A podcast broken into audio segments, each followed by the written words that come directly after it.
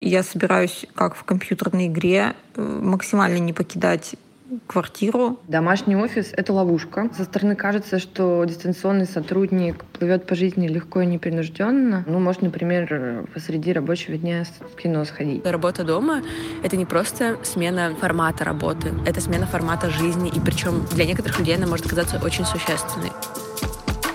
Всем привет! Это короткий подкаст «Бумаги». Меня зовут Вика Взятышева. Сейчас многие компании переводят своих сотрудников на удаленный режим из-за коронавируса, чтобы не заболеть самим и не заражать других. И, кстати, бумага в их числе. Поэтому этот выпуск я записываю у себя дома, на диктофон. Но работать из дома, я думаю, привыкли далеко не все. С этим действительно связано множество сложностей. Например, как соблюдать график, если ваша квартира – это еще и ваш офис? Как не отвлечься посреди рабочего дня на домашние дела? И как не одичать без общения с людьми? Об этом мы поговорим в сегодняшнем выпуске. Вика Подлеских работает продукт-дизайнером в Петербурге, и недавно ее офис принял решение перейти на работу из дома. Она рассказывает, что и раньше могла себе позволить работать удаленно, поэтому сильным потрясением карантин для нее не стал. Но при этом, говорит говорит Вика, в офисе были свои плюсы. Например, более четкое разделение работы и отдыха.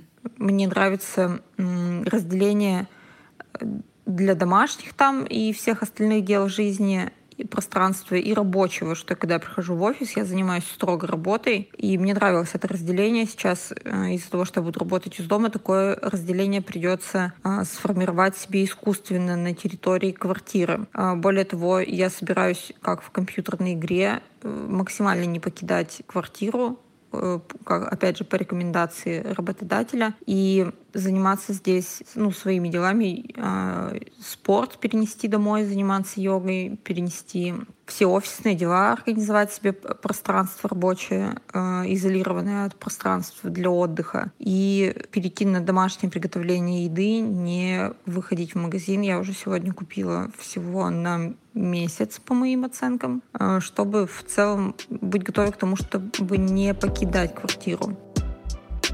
Для этого выпуска мы также поговорили с медиаконсультантом Александром Амзиным. В марте он вернулся из Берлина в Москву и решил остаться в самоизоляции. Из-за этого ему пришлось отменить часть выступлений и встреч, но при этом Александр говорит, что адаптироваться к карантину было несложно, так как он до этого работал в коворкинге. Правда, одной из трудностей здесь стал сон. Беда в том, что самая главная проблема – это рано ложиться и рано вставать. Э, у нас сильно сдвинулся график, потому что не очень понятно, зачем, собственно, ложиться не в два ночи, когда никуда потом уже идти э, не надо. Э, значит, ну и я постараюсь, наверное, с понедельника войти в обычный мой режим. И мой обычный режим – это когда ложишься в 11, а встаешь в 6.30.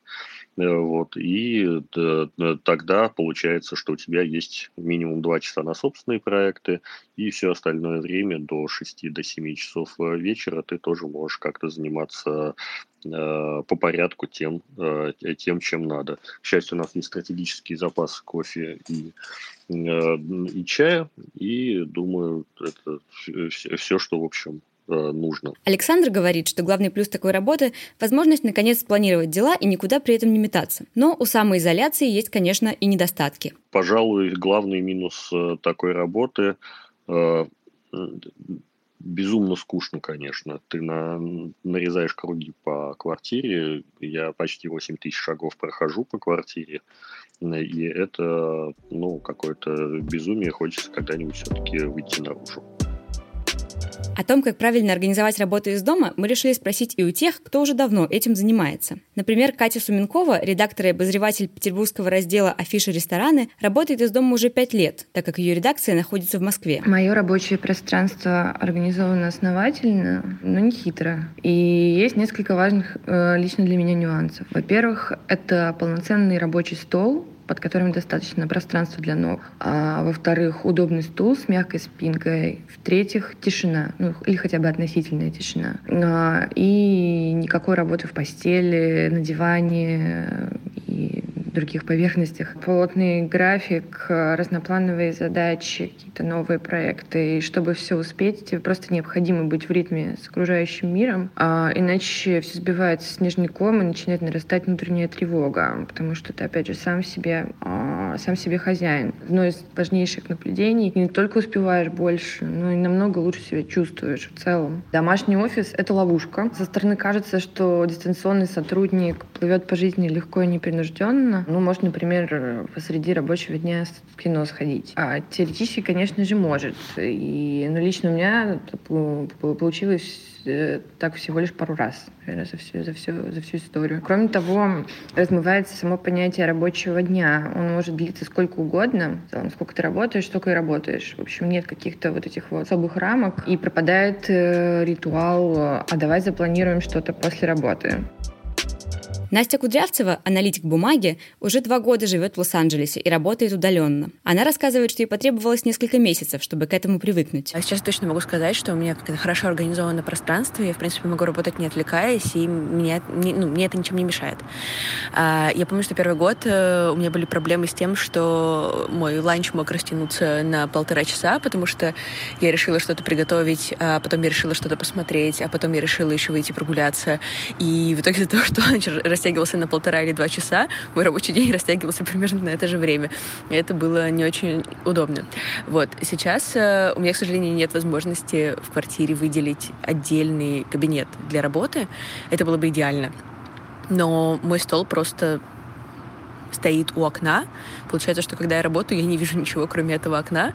А, не знаю, насколько это помогает сконцентрироваться, но я, в принципе, больше ни о чем не думаю. Настя говорит, что для нее одно из важных преимуществ работы дома — это то, что не нужно тратить время на дорогу. Но при этом она советует заранее спланировать выход на улицу, чтобы случайно не просидеть в квартире весь день. И отсюда, наверное, идет э, то, каким образом, мне кажется, можно хорошо организовать э, работу дома. На мой взгляд, нужно просто планировать то есть я обычно сажусь и делаю какой-то список каждый день, что мне нужно сегодня делать, э, сделать, какие задачи, сколько примерно времени это займет. Э, и этот список включает не только ваши рабочие задачи, а ваши задачи на день в целом. Потому что работа дома — это не просто смена формата работы, это смена формата жизни, и причем для некоторых людей она может оказаться очень существенной. На этом все. Слушайте короткий подкаст «Бумаги» в удобных вам сервисах и на сайте paperpaper.ru.